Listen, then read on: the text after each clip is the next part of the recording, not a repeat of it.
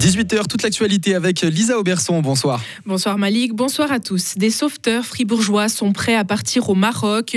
Le groupe d'intervention et de secours suisse est mis à disposition en cas de besoin.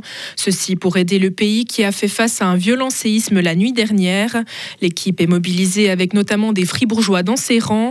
Ils interviendront si une aide internationale est demandée par le Maroc. Le bilan sur place continue de s'alourdir. Il dépasse désormais les 1000 décès. Un jeune fribourgeois représente la Suisse au concours scientifique de la Commission européenne. Grégory Gachou s'est distingué comme l'un des meilleurs jeunes chercheurs de notre pays. Son travail de maturité a remporté la mention excellent au concours national de la Fondation Sciences et Jeunesse. Cela lui a permis d'avoir une place dans la délégation suisse.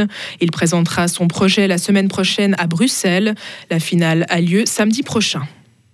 Le parti évangélique veut fixer un maximum salarial, ceci pour les patrons d'entreprises parapubliques.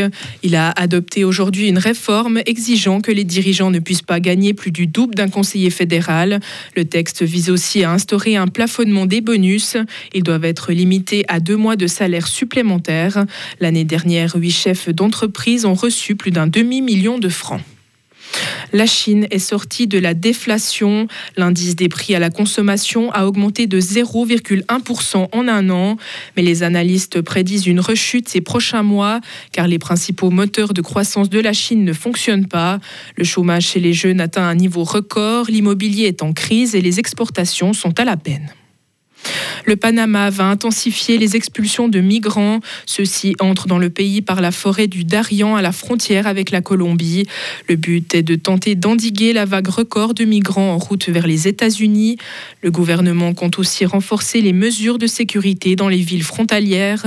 Depuis le début de l'année, plus de 348 000 migrants ont traversé le Panama. À Hawaï, le nombre de personnes portées disparues a diminué. Les pompiers font le bilan après le gigantesque incendie qui a ravagé l'île.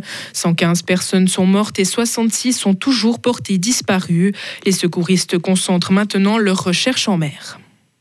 Et au Brésil, un cyclone dévastateur, 41 morts, 46 disparus, plus de 11 000 personnes déplacées.